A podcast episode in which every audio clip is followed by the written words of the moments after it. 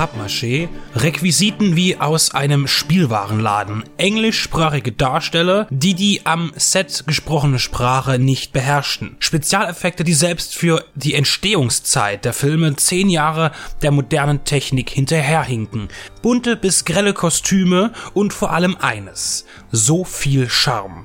All das ist verbindlich mit dem italienischen Plagiats- oder Trash-Kino der 70er und 80er Jahre. Mario Bava, Lucio Fulci, Ruggero Deodato, Lamberto Bava, Bruno Mattei sind die gängigsten Namen im Post-1960er Genre-Kino, das auf jeden Zug aufsprang, den die amerikanische Traumfabrik über den großen Teich schickte. Kannibalen, Zombies, postapokalyptische Szenarien, Alien-Horror, Kriegs- und Söldnerstreifen. Alles war möglich, auch für wenig Geld. Oder besonders für wenig Geld. Das Publikum war da. Es war hungrig, gierte auf den nächsten schnellen Nervenkitzel. Bei den angeführten Regisseuren und ihren Kollegen finden sich auch immer anspruchsvolle Werke im Portfolio.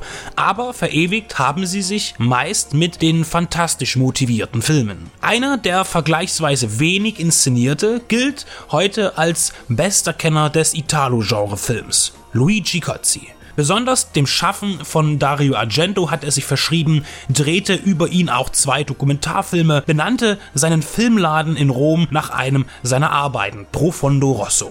Einst war er auch der Assistent des Meisters und steuerte auch Inhalte zu seinen frühen Filmen bei. Gozzi selbst inszenierte bei seinen internationalen Filmen unter dem Pseudonym Louis Coates. Seinen Einstieg ins Regiefach beging der gebürtige Lombarde mit dem Science-Fiction-Film Il Tunnel sotto il mondo im Jahre des Herrn 1969. In den folgenden Jahren erkundete er verschiedene Genres. L'assassino è costretto ad uccidere Angora ein Thriller von 1975, die Komödie La Portiera Nuda 1976 oder die Romanze Dedicato a una Stella, auch 1976 in Deutschland erschienen unter dem Titel Stella, einem Stern gewidmet. Seinen Trash-Charakter begründete Kotzi mit seiner ersten co-amerikanischen Produktion, dem Science-Fiction-Trash Star Crash, Sterne im Duell. Eine Kampfansage auf den Krieg der Sterne, der ein Jahr zuvor das Kino schlagartig verändert hatte und ein bedürftiges Volk zurückließ, das noch mehr Weltraumabenteuer sehen wollte. Mit gestandenen und andererseits auch neuen Hollywood-Mimen kreierte er mit dem belgischen Produzenten Nat Wachsberger eine schrille Persiflage die sich selbst aber schon sehr ernst nahm. Nats Sohn Patrick Wachsberger produzierte mit, später verantwortete er auch Mr. and Mrs. Smith von Doug Lyman, Vanilla Sky mit Tom Cruise, Wrong Turn und aktuell das Step Up Tanzfilm-Franchise.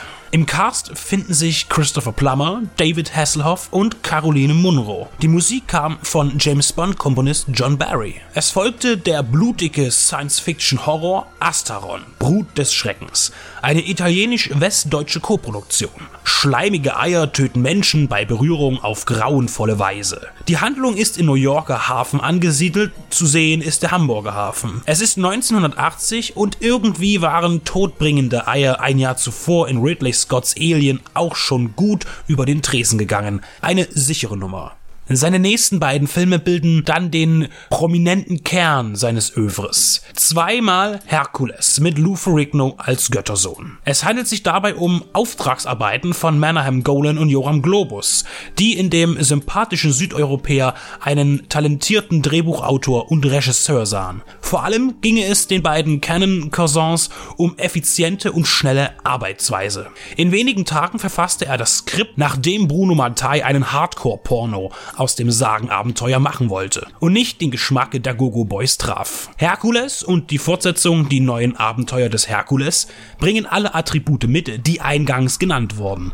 Die Dialoge geben ihren Akteuren der künstlerischen Lächerlichkeit preis und alles, was rings um sie passiert, ist ebenfalls gewöhnungsbedürftig für den hohen Anspruch der Avantgarde. Er ist genau auf die Zuschauerschaft zugeschnitten, die es gern knallen sieht und hört. Die beiden Fantasy-Streifen sind herzerwärmendes und freudestiftendes 80er Jahre Kino zum Schmunzeln und Schwelgen. Zwar bediente sich Kotzi in seinen Drehbüchern tatsächlichen Sagengrundlagen aus der griechischen Mythologie, aber auch diese sind allein so trashig, dass man das Gesehene nicht ernst nehmen kann. Falls es aus der vorangegangenen Umschreibung nicht deutlich hervorgegangen sein sollte, es handelt sich um Meisterwerke. Ganz ohne Ironie meinerseits. Seine weitere Laufbahn als Filmemacher in den späten 80er und 90er Jahren verbrachte er im Fernsehen oder er wirkte ungenannt als Regisseur an Klaus Kinskis Vampiraufguss Nosferatu in Venedig oder Enzo Castellaris Sindbad-Variante Der Herr der Sieben Meere mit. Eigene Stücke waren Dead Eyes und